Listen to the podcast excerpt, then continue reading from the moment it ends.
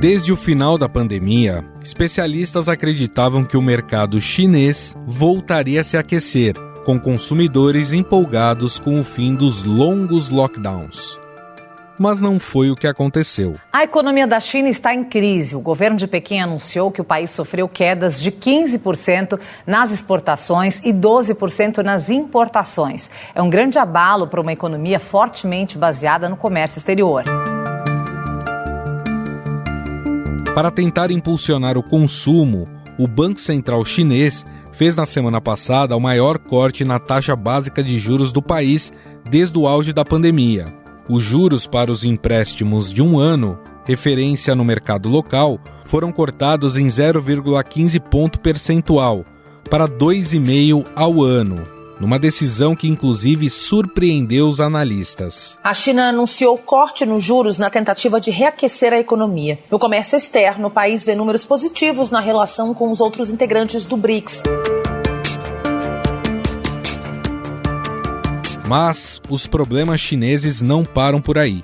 As exportações estão em queda, o mercado imobiliário vive uma crise profunda, os investimentos estrangeiros permanecem estagnados e o desemprego entre os jovens continua alto.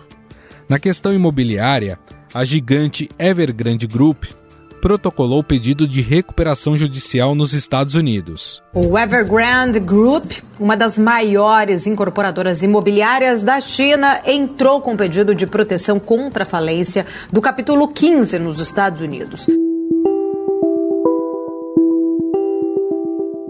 Investidores também acompanham os problemas recentes da gestora Zongrong, que é conhecida por financiar projetos de construção de incorporadoras da China. Após o calote da empresa, a gigante de gerenciamento de riquezas Zongzi afirmou que enfrenta uma crise de liquidez durante encontro com investidores. Para minimizar os problemas no setor, a China anunciou detalhes sobre o lançamento de novas medidas que visam fortalecer os mercados acionários e de títulos do país.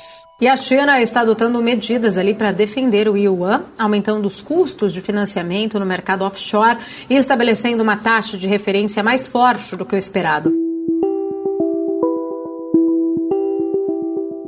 Sobre o desemprego juvenil, o governo chinês suspendeu a divulgação dos dados, alegando que as estatísticas eram complexas, o que levantou temores sobre a falta de transparência em relação a seus indicadores econômicos. Em junho, a taxa de desemprego para os chineses entre 16 e 24 anos alcançou 21,3%. Os analistas dizem que o desemprego pode estar batendo em 30%. Quando discursa para o público interno, o presidente Xi Jinping sempre aponta os Estados Unidos como causa das dificuldades. No trimestre encerrado em julho, o PIB chinês cresceu apenas 0,8% em relação ao período anterior, um dos menores em três décadas.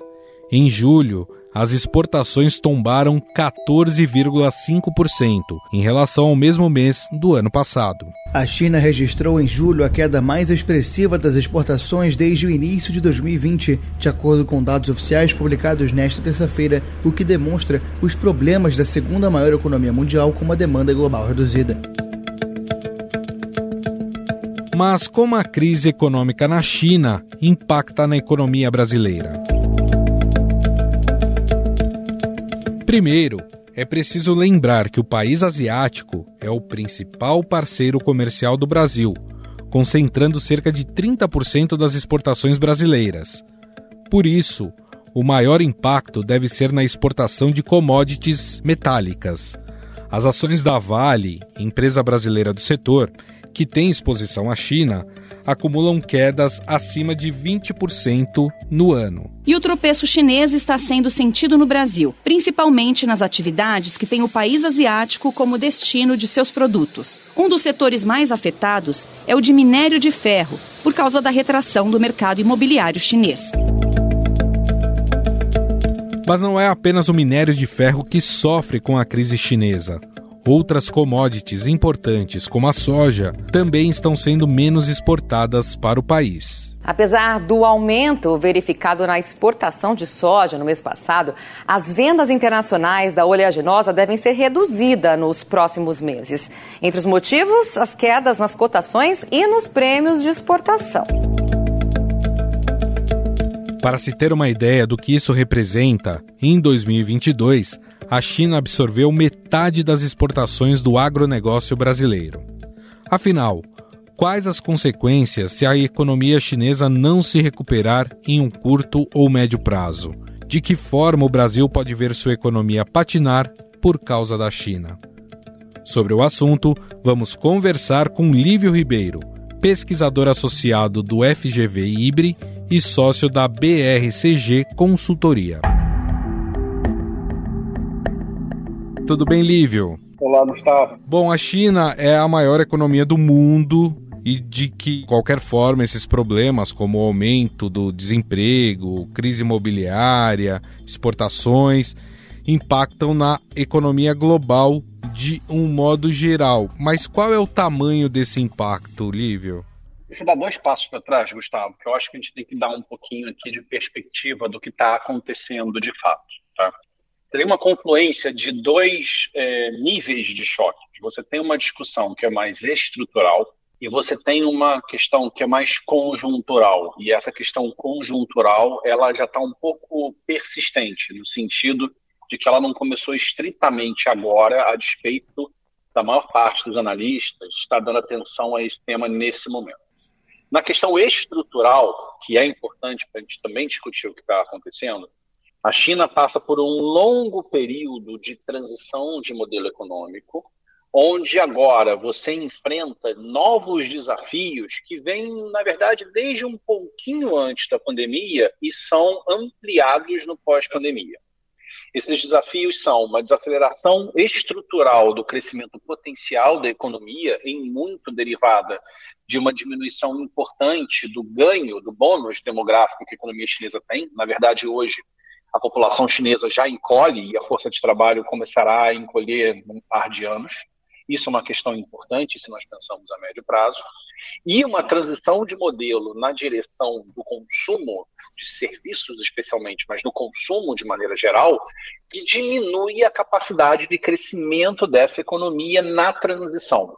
Essa transição ela vai levar possivelmente, se bem concluída, a um processo onde a China vai crescer a uma velocidade menor, mesmo que esse crescimento ele possa ter em alguns níveis um perfil mais saudável.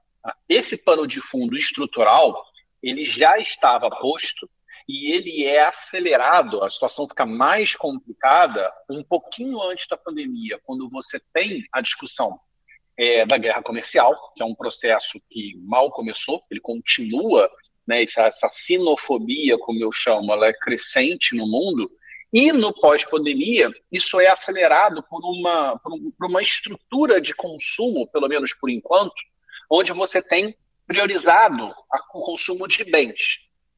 É, de bens, desculpa, de serviços. Uhum. E nota, se a China é a fábrica do mundo e o mundo está consumindo menos bens, então a fábrica do mundo ela tem um problema. Tá? Então, estruturalmente, eu tenho uma transição de modelo, eu tenho uma diminuição de crescimento potencial, eu tenho um mundo que é mais arredio à China e num período que já é longo, ainda que não estrutural, mas longo, eu tenho uma diminuição global da demanda por bens, especificamente bens chineses. Dentro da China, tem outras discussões que aparecem. Dois choques que acontecem é, em sequência. Né? Tem a questão da pandemia, que a gente sabe como é que a China lidou com ela e tudo mais. No início, o, o, a política de Covid-0 dinâmica ela trouxe resultados melhores para a China do que a gente observou em outros lugares mas ao, ao longo do tempo ela também vai cobrando seu preço. Mas mais importante do que isso, ali no final de 20 e acelerando, principalmente no decorrer de 21 e dali em diante, mantendo-se de maneira estrita, a China entra num processo de grande intervenção em determinados setores da economia que estavam muito alavancados. E aqui, especificamente, a gente está falando das incorporadoras imobiliárias. Ao diminuir as formas de acesso a crédito dessas incorporadoras, o governo chinês literalmente deu um peteleco no castelo é, não vamos chamar de castelo de cartas necessariamente, mas deu um peteleco na base desse castelo do setor imobiliário chinês, que contas aproximadas colocam em torno de 25% do PIB entre efeitos diretos e indiretos. Então, essa desorganização do mercado, um, é importante a gente ter em mente que ela começa numa política pública que é induzida pelo governo e que tem por efeito diminuir a oferta imobiliária. Tá?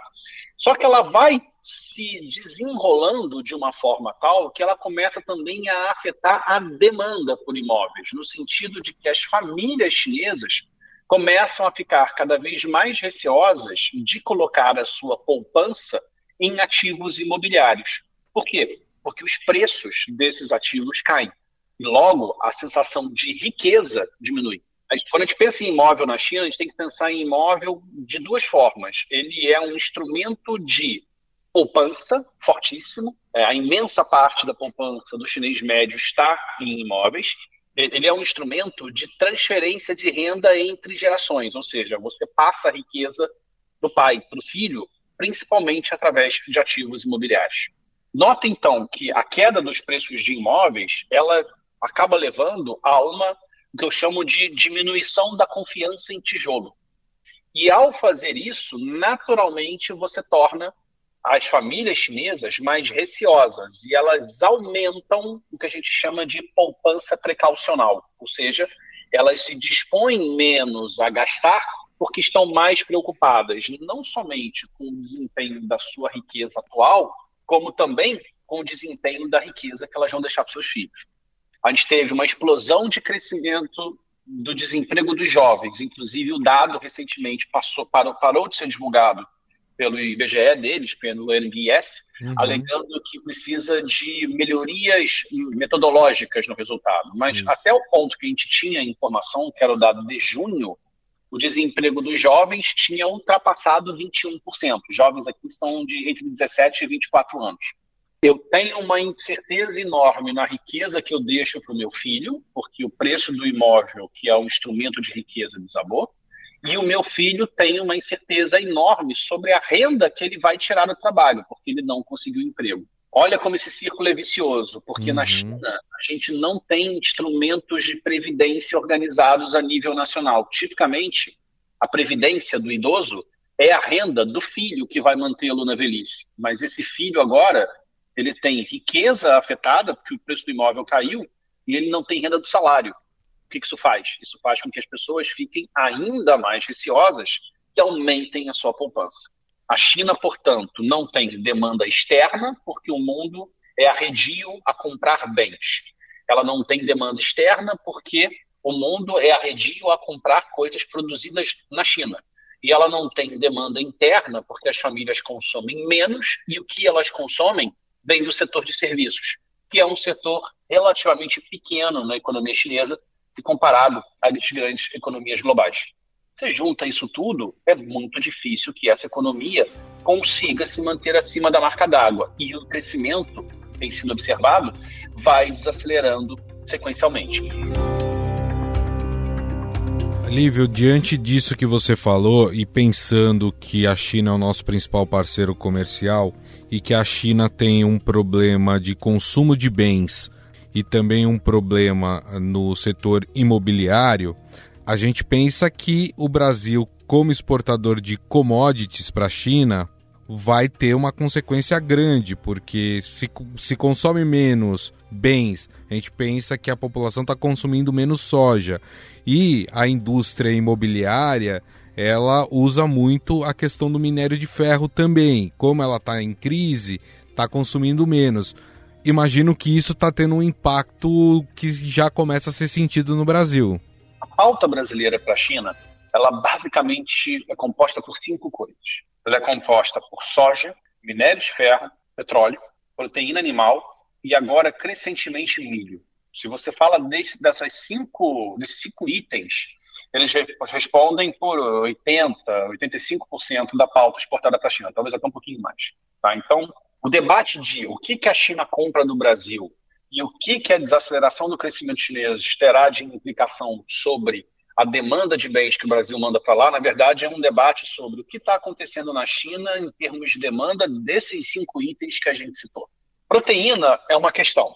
Né? A China está hoje crescendo menos, tem uma sensação de riqueza menor, então, em prazos um pouco mais largos, esse ímpeto de aumento de consumo de proteína que está associado a uma sociedade que se percebe e está mais rica, pode ser afetado. Então, o setor de proteína aqui tem uma delicadeza que talvez seja um cenário difícil. Quando você olha para soja e para milho, a gente está falando especialmente de ração animal para produção doméstica chinesa, principalmente de suínos. É um cenário que também é negativo, mas ele é menos negativo do que no caso de você mandar a proteína pronta. Né? Ao invés disso, você mandar o insumo, o que vai deixar de ser consumido potencialmente é primeiro a proteína que vem de fora, para depois diminuir a quantidade de proteína consumida produzida domesticamente. Então é um pouquinho mais blindado, ainda que seja um cenário que parece ser também negativo. Aí entramos em energia, petróleo e minério. Aqui, dois pontos que são relevantes. Quando a gente fala de petróleo, a gente tem que considerar todas as reverberações que ocorreram no mundo com equilíbrio entre demanda e oferta de petróleo e derivados de petróleo associados às questões da guerra na Ucrânia. Tá? Então, a Rússia desloca muita gente, né? principalmente na parte de derivados de petróleo, e aumentam as exportações de petróleo russo para a China, como também aumentam para outros lugares. Tá? Inclusive, o Brasil tem importado muito óleo diesel é, da Rússia. Isso faz com que o equilíbrio que existe no mercado de petróleo no mundo tenha sido bastante afetado. E o efeito final talvez não seja nem tanto do lado da demanda, mas a estrutura de oferta mudou. É arriscado porque grande parte do petróleo marginal brasileiro vai para a China, mas aqui envolvem outras questões que não são estritamente econômicas, que tornam a avaliação desse cenário mais complicada. Tá? E, por fim, minério. A parte imobiliária, Gustavo, está perfeito o que você falou, mas existe um outro ponto que é o seguinte: uma das coisas que o governo chinês mais utiliza para tentar reavivar o crescimento, pelo menos mantê-lo em patamar suficientemente elevado, são as obras de infraestrutura. E essas obras, elas são minério intensivas. Tá? Então, se por um lado o imobiliário é ruim, por outro lado, a questão de infraestrutura, o espaço que o governo vai ter para atuar nessa direção, pode dar alguma sustentação para o mercado. Lembrando também que quando a gente fala de minério, a gente está discutindo poucos atores. É um monopsônio, ou seja, um grande comprador, que é a China, versus um oligopólio, porque na prática o mercado de minério do mundo é dominado por três grandes empresas: a Vale, a BHP e a Rio Tinto, as duas últimas australianas. Então essa interação entre os dois lados, ela tende a ser é, levar a equilíbrios que não são às vezes muito triviais, tá? Juntando isso tudo, a gente já teve uma safra forte, ela já foi, então, o efeito de safra para esse ano não vai aparecer, mas para o ano que vem eu considero que isso sim é uma questão. E a discussão de minério que a gente tem visto é uma discussão de desaceleração de preços e volumes que estão instáveis. Eles até estão um pouco melhores do que o suporia a princípio. Mas o fato é que você tem um cenário muito arriscado para frente. Lívio, só para a gente encerrar, a gente tem uma outra grande economia também que passa por um momento de desaceleração econômica, que é a dos Estados Unidos. O que impacta mais para os nossos indicadores? A desaceleração da economia chinesa ou estadunidense? Acho que nesse momento, na verdade, a gente poderia dizer até o contrário. E as últimas notícias americanas elas foram melhores do que o esperado em termos de crescimento. E aí abre-se um outro debate até que ponto o Banco Central americano vai fazer frente a uma economia que não desacelera como deveria para ser consistente com uma inflação convergindo a meta nos Estados Unidos, ou é, se ele vai subir juros ou se ele vai deixar esse processo ser um pouco mais longo e aceitar uma inflação mais alta para ter menos desaceleração. Hoje, em específico, eu diria que, nesse momento mesmo, hoje, o mau humor que existe em torno dos dados chineses é maior mas aqui a gente tem que tomar um pouco de cuidado. Talvez o mercado não estivesse olhando para esse tema com a devida atenção. Se a gente estivesse acompanhando os números como a gente acompanha, a gente já veria que existe um processo relativamente robusto de desaceleração e de multiplicação de problemas na economia chinesa que vem há alguns meses, pelo menos. Tá? Então, nesse momento, a China está assustando, mas é, a médio prazo, eu acho que é muito mais é, importante a gente avaliar até que ponto o Banco Central americano vai estar disposto a esfriar ou não a economia americana, tendo por objetivo levar a inflação de volta à sua meta de médio prazo. Perfeito. Bom, nós conversamos com o pesquisador associado do FGV Ibre e sócio da BRCG Consultoria, Lívio Ribeiro, a quem eu agradeço mais uma vez pela entrevista. Muito obrigado, Lívio. Obrigado, Gustavo. Foi um prazer e até a próxima. Estadão Notícias.